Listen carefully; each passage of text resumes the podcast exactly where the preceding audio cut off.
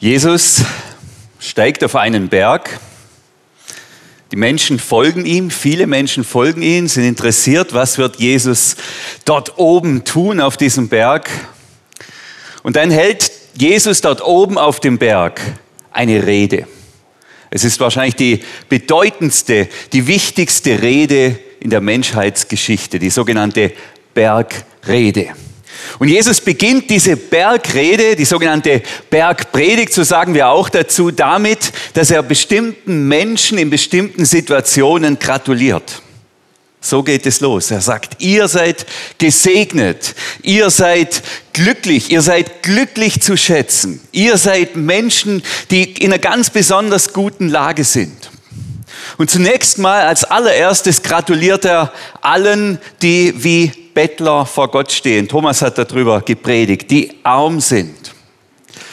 Und danach gratuliert er allen, die traurig sind. Und er sagt, ihr seid gesegnet, ihr, die ihr traurig seid, selig die Trauernden, denn ihr werdet getröstet werden. Und danach gratuliert er allen, und das war die Predigt von Joachim letzten Sonntag, die sich zurückhalten können. Gesegnet in der Zurückhaltung. Selig die Sanftmütigen. Das hat mich übrigens total von den Socken gehauen. Kurz bevor wir diese Predigt gehört haben, ging ja dieser furchtbare, elende, schreckliche Krieg in Israel los. Und jetzt hören wir hier eine Predigt über selig sind die Sanftmütigen, denn sie werden das Land erben. Jetzt tobt hier ein Krieg um das Land. Und Jesus predigt in diesem Land. Und er sagt, wer wird das Land bekommen? Wer wird das Land erhalten? Die Sanftmütigen, die sich zurückhalten können. Ich habe gedacht, ich spinne. Aber das ist gar nicht unser Thema, aber das musste jetzt noch raus. Und danach gratuliert Jesus der nächsten Gruppe. Und er gratuliert, und da sind wir heute, allen, die Hunger und Durst haben. Selig, die da hungern und dürsten, sagt Jesus. Glücklich, die da hungern und dürsten, euch gratuliere ich, sagt Jesus. Und er formuliert es so in der Bergrede auf dem Berg, das ist genau unser Wort für heute, mit dem werden wir uns jetzt beschäftigen. Selig, die da hungern und dürsten nach der Gerechtigkeit, denn sie werden satt werden. Sie werden satt werden. Tatsächlich hält Jesus auch noch eine andere Rede, die nicht auf dem Berg, sondern auf dem Feld, ein paar Stockwerke tiefer, die hat Lukas aufgeschrieben, der Arzt, die finden wir auch in der Bibel.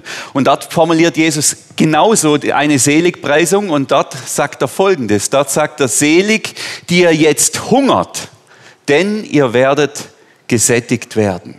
Wir finden also beides in der Bibel, beides im Neuen Testament, beide Aussagen von Jesus. Und mir scheint es wichtig, dass wir beides zusammen sehen, damit wir hier nicht vorschnell abheben und abschweben in irgendwelche geistlichen Sphären.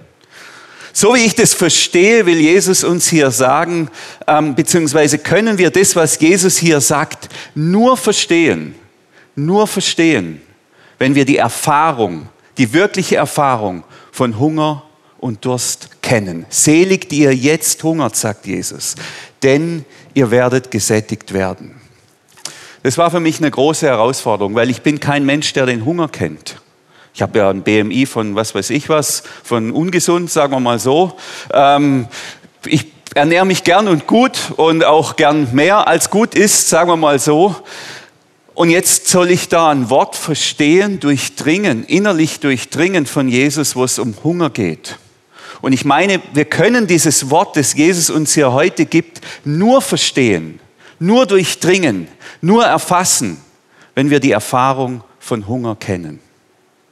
Was kann ich dazu sagen? Sagt jetzt vielleicht der eine oder andere, ja doch, ich weiß schon, was Hunger ist. Ich weiß, wie sich Hunger anfühlt und es gibt vielleicht ein paar wenige, die den Hunger auch schon wirklich selber erlebt haben. Aber was Jesus hier nicht meint, wenn er von Hunger spricht. Gell? Hunger und Hungersnot übrigens ist in, in der Bibel dasselbe Wort. Er meint nicht den Appetit, den man so gegen 11 Uhr bekommt morgens. Also jetzt wäre ja gerade 11 Uhr, da geht es ja dann schon los. Bei uns gibt es Pommes heute Nachmittag. Freue ich mich schon, da baut sich schon so eine gewisse Vorfreude auf. Das meint Jesus nicht mit Hunger. Oder wenn ich am Döner vorbeilaufe oder an der Pizzeria oder am Nudel-Emma-Laden und ich rieche da diese Düfte und denke, oh, das wird jetzt mir auch noch schmecken. Das, das meint Jesus hier nicht. Sondern hier geht es um den Hunger, der ein wirkliches Mangelgefühl ist. Gell? Wirklich zu, wenn ich zu wenig habe, wenn ich nicht genug zu essen habe, wenn mein Körper Mangel leidet. Manche kennen vielleicht diese Mangelerfahrung vom Fasten. Also das ist der freiwillige Verzicht. Aber Hunger den Hunger, den Jesus hier meint, der ist niemals freiwillig. Und deshalb können wir Fasten und Hunger nicht gleichsetzen. Wir fasten hier in der Gemeindeleitung einmal im Monat. Morgen ist es wieder soweit. Immer ein Riesenhighlight. Vor allem dann mittags keine feste Nahrung. Da merke ich dann schon, okay, jetzt verlässt mich, verlässt mich langsam die gute Laune. Hinterher bin ich aber immer froh. Ich fühle mich gut. Ich fühle mich besser. Äh, ich bin stolz, dass ich es geschafft habe. Das ist aber kein Hunger. Und das ist nicht diese Erfahrung von Hunger, von der Jesus hier redet. Hier redet. Selig, die da hungern und dürsten nach der Gerechtigkeit. Selig, die ihr jetzt hungert, denn ihr werdet gesättigt werden. Und meine These ist, um das zu verstehen, um das wirklich zu verstehen, in der Tiefe zu durchdringen, muss man wissen, was Hunger ist und wie sich Hunger anfühlt. Und da muss ich ganz demütig sagen, davon habe ich nicht wirklich eine Ahnung. Tatsächlich, Klaus hat es ja schon angedeutet, ist der Hunger gar nicht so weit weg. Ein Team unserer Gemeinde, ein paar sind wahrscheinlich auch hier, die fahren Jahr für Jahr nach Rumänien an die Grenze zu Moldawien und an die Grenze zur Ukraine. Und dort bei den Sintis gibt es Menschen, die Hunger leiden, die zu wenig Essen haben. Und sie übergeben ihnen Öl und was ist das, Mehl, Lebensmittel, schenken ihnen etwas, damit sie genug zu essen haben. Das ist nicht so weit weg. Zwei Auto, äh, zwei Tage mit dem Auto fahren. Auch zeitlich, also als geografisch, auch zeitlich ist der Hunger übrigens gar nicht so weit weg. Die letzte große Hungersnot in Deutschland, die war 1946, 47 in diesem Hungerwinter. Ein paar wenige vielleicht von uns waren da schon am Leben oder haben das miterlebt. Ich habe ein kleines Audiofile dabei vom Bürgermeister von Berlin damals 1947. Nur damit wir mal hören, was Hunger ist und wie sich Hunger auf Deutsch anhört, gell, dass das mal ein bisschen näher kommt. Und er lässt folgenden Ruf los. Wir können nicht mehr. Helft uns, rettet uns. Danke. So hört sich der Hunger an. Das ist eine existenzielle Erfahrung. Wir können nicht mehr. Der Bürgermeister einer stolzen Stadt muss sagen, wir können nicht mehr. Helft uns. Und er kann nicht mal mehr sagen, bitte. Oder rettet uns, bitte. Nein, helft uns, rettet uns. Wir sind komplett am Ende. Das ist Hunger. Das ist Hunger. Das ist eine existenzielle Erfahrung, wo ich nur noch getrieben bin von dieser einen, von dieser einen Not, von diesem einen Bedürfnis. Essen und Trinken jetzt und so schnell wie möglich. Und alle anderen Bedürfnisse, alle anderen Bedürfnisse müssen sich da hinten anstellen. So mir war es wichtig, dass wir in den richtigen Dimensionen hier heute Morgen unterwegs sind. Trotzdem können wir natürlich andocken an diese Hungererfahrung. Wie fühlt sich denn Hunger an? Und wir alle haben da wahrscheinlich immer wieder Momente, wo wir Hunger oder Durst spüren. Wie fühlt sich dieser Mangel an? Wie fühlt sich Durst an? Das durfte ich äh, vor zwei Wochen erleben. Da war ich mit meinem Freund Roman, der ist glaube auch hier, da hinten sitzt er. Waren wir beim Holz machen und wir spalten dann immer mit der Spaltaxt irgendwo hinten im Wald bei Bondorf und haben da unser Holz gespalten und ich hatte da so ein kleines Fläschle Wasser dabei und das war ruckzuck leer, aber das Holz war noch nicht verarbeitet. Und nach anderthalb Stunden war es einfach furchtbar heiß und trocken und meine ganzen hochtrabenden Gedanken und Ideen, die sind alle verdampft. Und die einzige Frage war, wo bekomme ich was zu trinken her? Gibt es in Bondorf einen Dorfbrunnen? Kann man da draus trinken? Ich habe da richtig, das war alles andere, hat, war, war da wie im, in den, hat sich in den Hintergrund gedrängt. Und einmal waren wir beim Holzmachen an so einer Moorwiese, da war es auch so durstig. Da nimmt der Roman irgendwann seinen Helm, seinen Motorsägenhelm und hält ihn in den Bach rein und trinkt aus dem Moorbach, ich darf das erzählen übrigens, trinkt da dieses Wasser von diesem Bach. So dringend war es, so wild war es, so, da gibt's alles andere spielt keine Rolle mehr. Also das, da, da habe ich ein bisschen was gespürt. Das ist ja kein richtiger Hunger, richtiger Durst, das ist eine Wohlstandsunterbrechung, aber ich habe ein bisschen was gespürt, dass ich wie ein Tier, das habe ich mal erlebt, dass ich wie ein Tier Witterung aufnehme. Gell? Ich, es ist heiß, ich, ich rieche das Wasser, ich rieche das Wasser und mein ganzer Körper verändert sich. Ich dachte, was ist denn hier los? Bin ich ein Affe? Ähm, total krass. Aber so sind wir, bedürftige Wesen durch und durch. Und wenn dieser Hunger und Durst, diese Grundbedürfnisse nicht gestillt werden, dann dreht sich alles nur noch darum, wie kann ich dieses Bedürfnis stillen? Wie, wie komme ich an Nahrung? Wie komme ich an Trinken? Also so, und ich denke, an diese Erfahrung können die meisten von uns andocken. Und in diese Erfahrung hinein spricht Jesus uns zu, ihr werdet satt werden. Ihr werdet satt werden. Hier ein Wort aus dem letzten Buch der Bibel, der Offenbarung. Eine, ein Zuspruch, den Johannes ähm, sieht es, einer der Jünger, in einer großen Vision. Und ich glaube, so richtig durchdringt man das auch nur, wenn man die Erfahrung vom Hunger, vom Hunger kennt. Nur dann kann man auch verstehen, welches Glück darin liegt, satt zu werden. Welches Glück darin liegt, nicht mehr Durst zu haben. Sie werden die, die durchhalten, die Gott die Treue halten, die auf dem guten Weg bleiben, auf dem schmalen Weg, von dem Jesus redet, vor allem in der Bergpredigt. Sie werden keinen Hunger oder Durst mehr haben. Weder die Sonne noch irgendeine Glut wird sie versengen. Hier haben wir so eine Wüstenatmosphäre, gell? Hitze, Glut. Das Lamm, das in der Mitte des Thrones steht, wird ihr Hirt sein und sie an die Quelle führen, deren Wasser Leben spendet. Und Gott wird alle ihre Tränen abwischen. Dieses Bild ist so mega stark. Das Lamm ist der Hirte. Und der Hirte, du führest mich ans frische Wasser, führt seine Schafe, führt seine Menschen ans frische Wasser, an Wasser, das Leben spendet. Das ist so stark. Ich glaube aber, Menschen, die jeden Tag genug zu essen und zu trinken haben, die gibt, die, so wie ich, denen fehlt der Zugang zu diesem Glück, satt zu werden, was es wirklich heißt, satt zu werden. Vom Glück satt zu werden, das ahnt man hier ein bisschen. Und ich ahne, was das für ein großer Trost ist, dieses Wort.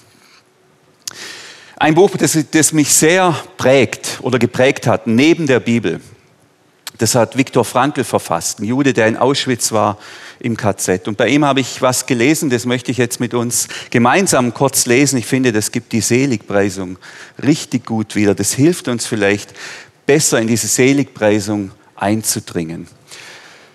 Der furchtbarste Augenblick, schreibt er über seine Zeit im KZ in Auschwitz, innerhalb der alltäglichen 24 Stunden des Lagerlebens war das Erwachen wenn man die Augen aufmacht. Das war das Schlimmste. Wenn es jetzt galt, den Kampf mit den nassen Schuhen aufzunehmen, in die Wunden und von Hungeredem, der Hunger verändert den Körper, geschwellten Füße hineinzubringen waren. Wenn man ansonsten tapfere Kameraden wie Kinder weinen hörte, weil sie schließlich die durch Feuchtigkeit zu eng gewordenen Schuhe tragend bloßfüßig auf den Appellplatz hinauslaufen mussten, in diesen grässlichen Minuten gab es für mich nur einen schwachen Trost. Ein vom Abend aufgespartes Stückchen Brot aus der Tasche ziehen und ganz hingegeben diesen Genuss, es zu verzehren.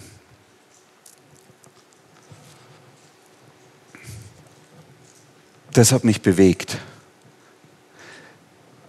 Die schlimmste Zeit des Tages im Lager, im KZ, sagt Viktor Frankl, war das Aufwachen. Das war das Allerschlimmste. Das ganze Elend, das Geschrei, die Kälte, die Nässe, die, das Leiden am Hunger. Und gleichzeitig, wie tröstet er sich? Wie tröstet er sich mit einem kleinen Stückchen Brot, das er sich aufgespart hat vom Abend? Dieses kleine Stückchen Brot trägt ihn und hilft ihm, diese ganz schwere Zeit zu durchstehen. Er hat ein ganzes Kapitel, wo er schreibt, dass das Lager zweigeteilt war. Die einen waren der Meinung, das, was man zu essen kriegt, muss man sofort komplett essen. Und die anderen waren der Meinung, man muss sich immer noch ein bisschen was aufbewahren. Er gehört zu denen, die sagen, ich bewahre mir noch was auf. Und er kombiniert diesen schlimmsten, diesen schlimmsten Augenblick des Tages, mit dem schwachen Trost, der in einem kleinen Stückchen Brot steckt. Und das hilft ihm durchzuhalten. Das hilft ihm dran zu bleiben. Und da sehen wir, wir ahnen oder ich ahne, was es heißt, wie sich das anfühlen muss, nach dem Hunger auch satt zu werden. Was es für ein Glück sein muss, nach dem Hunger satt zu werden. Ihm reicht dieses kleine Stückchen Brot, das gibt ihm schon Kraft. Nur so ein kleines Stückchen Brot. Er wird nicht satt werden. Aber das trägt ihn durch und das hilft ihm, diesen Morgen zu überstehen. Selig, sagt Jesus, die ihr jetzt hungert, die ihr jetzt hungert, denn ihr werdet satt werden. In diesem Hunger, wer jetzt hungert, der hat, der steckt mitten im Elend, aber der hat eine schöne, wunderschöne Erfahrung vor sich, nämlich die Erfahrung, satt zu werden. Selig, die ihr jetzt hungert nach und dürstet nach der Gerechtigkeit, sagt Jesus, denn ihr werdet satt werden. Gehen wir nochmal zu unserer Seligpreisung, Linas. Gib schon mal bitte die nächste Folie. Danke. Es war mir wichtig. Ich glaube, wir können das nur durchdringen, wenn wir, wenn wir durch den Leib gehen, wenn wir durch die Hungererfahrung hindurchgehen, in diese Seligpreisung hinein. Hier vergeistlicht ja jetzt Jesus die Hungererfahrung und er sagt, selig, die er jetzt hungert und dürstet nach der Gerechtigkeit oder die hungern und dürsten nach der Gerechtigkeit, denn sie werden satt werden steht hier Gerechtigkeit. Gerechtigkeit ist ein großes Wort. Gell? Hunger und Durst haben nach Gerechtigkeit. Gerechtigkeit ist ein Thema, das ist in aller Munde. Auch in unserem Land, in unserer Zeit, jetzt kam ja das Bürgergeld, dann war die Frage, ist es gerecht, dass Menschen, die nicht arbeiten, fast gleich viel haben wie Menschen, die, die viel arbeiten, aber schlecht bezahlt sind. Im Zusammenhang mit der Migration kommt die Frage von Gerechtigkeit. Und wer Kinder hat, so wie wir, mit fünf Kindern, man, jeden Tag diskutiert man die Frage von Gerechtigkeit. Ich sitze ins Auto und neben mir nimmt ein Kind Platz, ähm, das sozusagen nicht das Älteste ist. Äh, und dann kommt das andere Kind und sagt, halt, ich bin älter, du musst jetzt hier raus. Ich bin älter, ich habe das Recht, vorne zu sitzen. Ich musste auch immer hinten sitzen, als die, die vor mir ähm, vorne saßen. Was mache ich da jetzt als Vater? Was ist da gerecht? Wie sieht Gerechtigkeit aus? Schmeiße ich die eine raus, sag, du musst nach hinten, schmeiße ich den anderen raus, sag, das musst du jetzt aushalten. Gar nicht so einfach mit der Gerechtigkeit. Aber wir müssen verstehen, wenn es hier um Gerechtigkeit geht, das Wort Gerechtigkeit, das Jesus hier meint, ist viel größer und viel weiter als der Begriff der Gerechtigkeit, so wie wir ihn verstehen. Für uns ist Gerechtigkeit vor allem Fairness, Gleichheit, dass alle gleich sind. Aber Gerechtigkeit in der Bibel, im Neuen Testament, ist viel umfassender. Manche kennen vielleicht die Rechtfertigungslehre. Paulus hat sehr viel von Gerechtigkeit. Und dass wir jetzt gerecht sind vor Gott. Gerechtigkeit im Neuen Testament, Gerechtigkeit im Sinn von Jesus, ist ein Beziehungsbegriff. Ist ein Beziehungsbegriff. Da geht es auch um Gleichheit und um Fairness, aber es geht darüber hinaus darum, dass wir mit Menschen und mit Gott in Frieden leben, dass wir versöhnt sind. Und es muss nicht heißen, ähm, dass jeder gleich ist, aber dass jeder an dem Platz ist, wo er hingehört und jeder hat, was er braucht.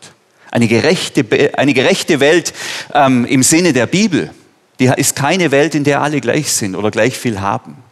Das ist eine Welt, in der alle versöhnt sind, in der alle an dem Platz sind, an den sie hingehören, in der wo Harmonie herrscht. Das ist sowas wie Eden 2.0 könnte man sagen.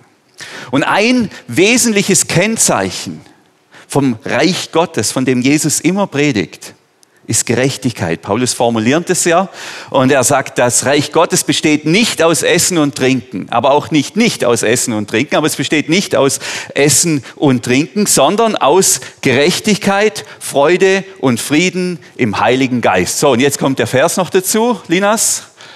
Perfekt, da haben wir es. Denn das Reich Gottes ist nicht Essen und Trinken, sondern Gerechtigkeit, Friede und Freude im Heiligen Geist. Das ist ein Kennzeichen von diesem Reich Gottes, von dieser Gottesherrschaft. Und Jesus sagt, eins wird sich durchsetzen auf dieser Welt. Und das ist genau das, die Gottesherrschaft, das Reich Gottes. Das ist das Ende, das ist das Finale. Die ganze Welt geht auf diesen Tag zu, läuft auf diesen Tag zu, wo sich die Gottesherrschaft durchsetzt. Und dann herrscht Gerechtigkeit, Frieden und Freude in dieser Welt. Das ist die Zukunft. Und genau deshalb kann er allen gratulieren, die Hunger haben und Durst nach der Gerechtigkeit. Weil er sagt, ihr werdet satt werden. Ihr werdet satt werden. Jetzt gibt es vielleicht immer mal wieder ein kleines Stückchen Brot, so wie bei Viktor Frankl, das uns hilft durchzuhalten. Aber am Ende, am Ende steht die Gerechtigkeit. Ein Ort, eine Welt, in der wir versöhnt sind miteinander, wo jeder an seinem Platz ist, wo er hingehört, wo Frieden herrscht unter den Menschen. Das ist unsere Zukunftsperspektive. Darauf gehen wir zu. Und Jesus gratuliert allen, die Hunger und Durst haben nach dieser Gerechtigkeit. Als ich Kind war, ähm, da war ich immer wieder in Ferien bei anderen Familien. Meistens war, witzigerweise war das auch, ich bin ja auch auf dem Bauernhof aufgewachsen, auch auf einem anderen Bauernhof in Markdorf oder Eirach oder sonst wo. War so eine Art Kinderlandverschickung in modern.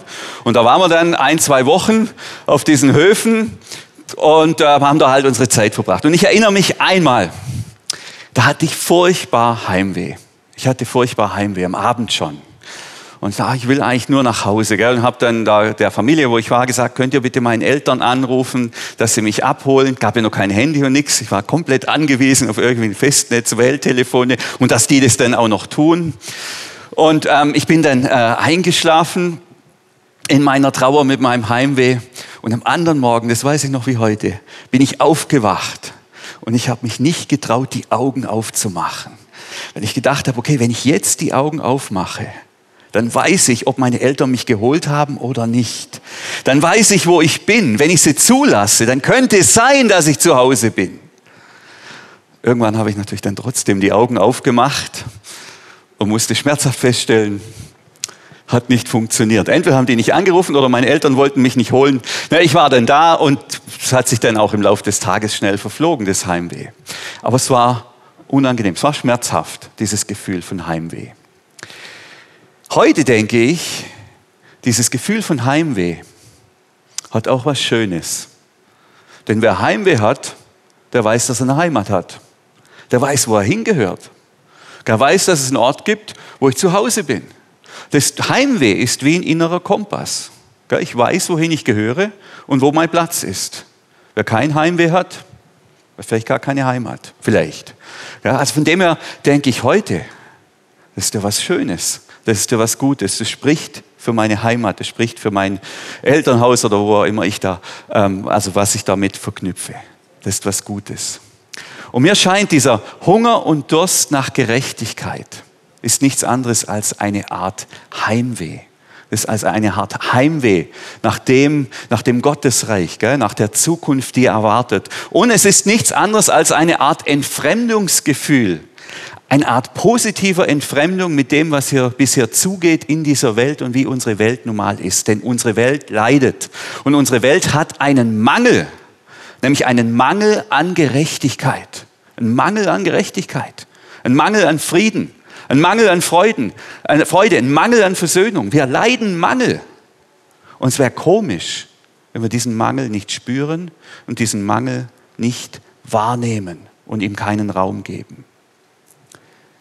Ich bin jetzt nicht so, dass, wie ich vorher beschrieben habe, dass ich in mir, das, da bin ich auch erschrocken über mich, einen ganz tiefen Hunger und Durst nach Gerechtigkeit verspüre. Meistens bin ich recht zufrieden mit dem, wie es läuft oder wie es ist. Aber manchmal gibt es so Momente, da spüre ich einen Hunger. Da spüre ich einen Hunger und Durst nach Gerechtigkeit jetzt diese, diese, dieser Krieg in Israel, der uns wahrscheinlich alle beschäftigt, mehr oder weniger stark, aber ziemlich viele ziemlich stark, das weiß ich mich auch, wenn ich diese Bilder sehe, dann spüre ich einen Hunger. Und ich spüre einen Hunger nach einer Welt, in der Menschen über Zäune hinweg sich begegnen und miteinander grillen und Zeit miteinander verbringen und gegenseitig die Kinderzimmer streichen und sich die Autos reparieren. Nach so einer Welt, nach so einer Welt verspüre ich einen Hunger. Und Jesus sagt, selig Selig, die da hungern und dürsten nach der Gerechtigkeit, denn sie werden satt werden. Oder als ich vor zwei Wochen habe ich schon gesagt, ich habe ein Buch gelesen, das hat mich wirklich irgendwie aus der Bahn gehauen von einer Schulleiterin in, in Nordrhein-Westfalen, die beschreibt, was Kinder, Kinder mit acht, neun, zehn, alles schon auf ihren Smartphones sehen an Pornografie, an Gewalt, an furchtbaren Bildern. Wenn ich darüber nachdenke, dann macht mich das so betroffen und eben auch hungrig. Hungrig nach einer Welt, in der Kinder in Sicherheit und Frieden aufwachsen können und nicht mit diesem ganzen Dreck und Müll und Rotz und Scheißdreck konfrontiert sind. Es kommt noch früh genug. Lass doch wenigstens die Kinder in Frieden aufwachsen. Selig, sagt Jesus, sind die, die hungern und dürsten nach der Gerechtigkeit, denn sie werden satt werden. Ja, es ist gut, diesen Hunger zu spüren. Es ist gut, diesen Hunger zu spüren. Denn wir leben in einer Welt, in der es Mangel hat. Mangel an Gerechtigkeit, Mangel an Gott, Mangel an Fairness, Mangel an Liebe, Mangel an Frieden. Und es wäre komisch, wenn wir das nicht spüren würden, diesen Hunger. Und deshalb ist es gut, diesen Hunger wahrzunehmen, diesen Hunger zu spüren. Wenn Menschen krank sind, leiden müssen, spüre ich diesen Hunger. Oder vor kurzem habe ich mit einer Frau telefoniert, die auch einige Lasten zu tragen hat. Und sie sagt mir dann am Telefon, Ah, Daniel, weißt du, ich bin dann schon mal froh, wenn es rum ist und wenn der Herr wieder kommt und, und die, die neue Welt kommt. Und dann war ich richtig betroffen und dachte, oh je, da geht's ja gar nicht gut. Jesus sagt, selig, du kannst dich glücklich preisen, wenn du in dieser Welt leidest, wenn du Hunger und Durst hast nach Gerechtigkeit. Denn du wirst erleben, dass du satt wirst. Du wirst erleben, dass du satt wirst.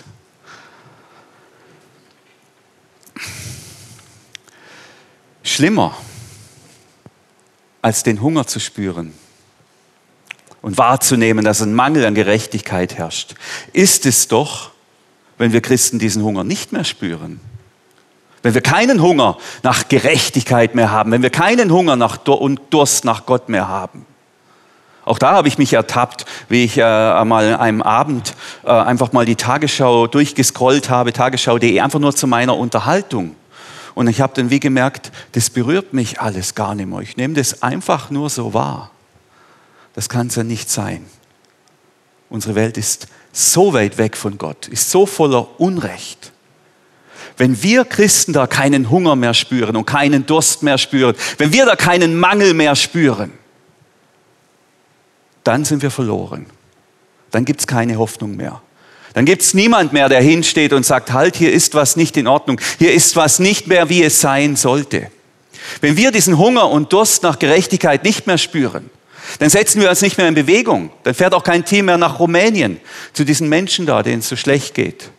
Dann setzt man sich auch nicht mehr ein für die Mitmenschen. Wir spenden nicht mehr für Israel. Wir spenden nicht mehr für andere. Weil es geht doch gut, ist doch alles in Ordnung dann sind wir wahrhaft verloren, wenn wir keinen Hunger und keinen Durst, wenn wir kein Gespür mehr haben für den Mangel, der in dieser Welt steckt, dann sind wir wahrhaft verloren.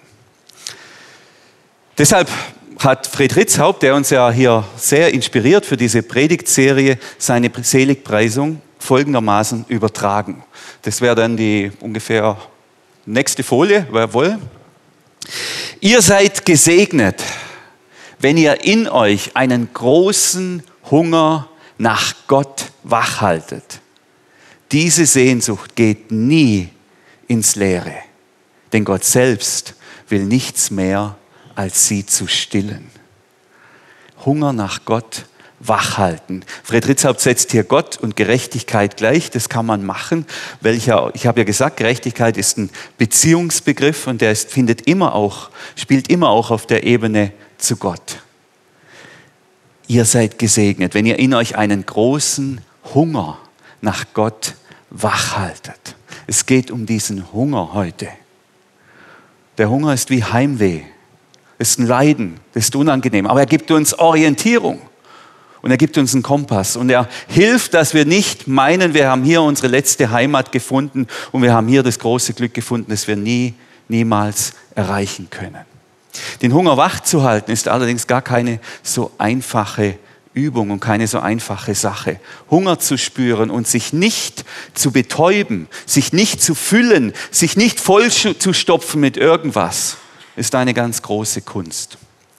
Und ich habe gelesen von der Welternährungsorganisation, die größte Hungersnot auf unserem Planeten, die nennt sich Hidden Hunger, also der verborgene Hunger. Das wäre hier genau der verborgene Hunger. Es leiden mehr Menschen am verborgenen Hunger als an dem offenbaren und offensichtlichen Hunger.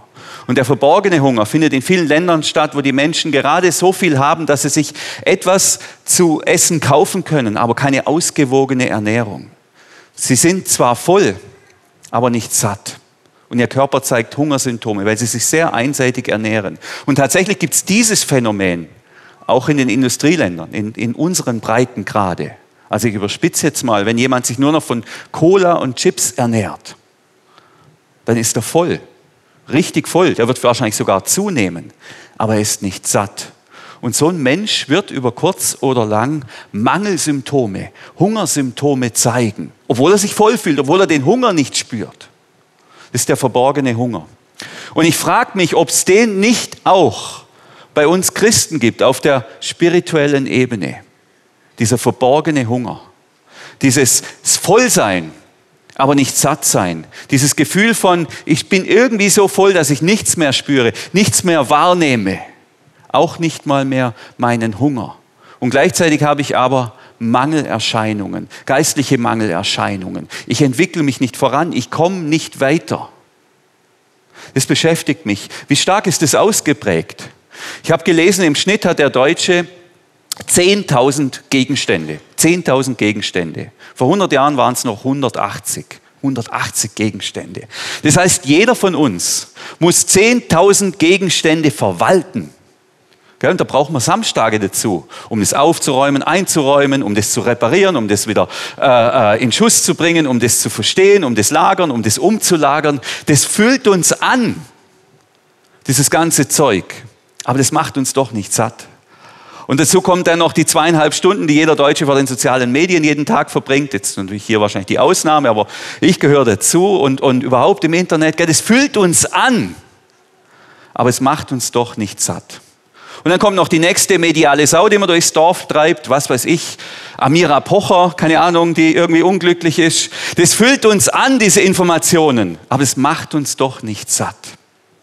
Und so sind wir in Gefahr, dass wir auch in diesen Hidden Hunger hineinstolpern, weil wir voll sind, aber nicht satt, aber so voll, so voll, dass wir den Hunger nicht mehr spüren, dass der Hunger nach Gerechtigkeit wie betäubt ist, wie betäubt ist. Und dann geht man halt irgendwie durchs Leben.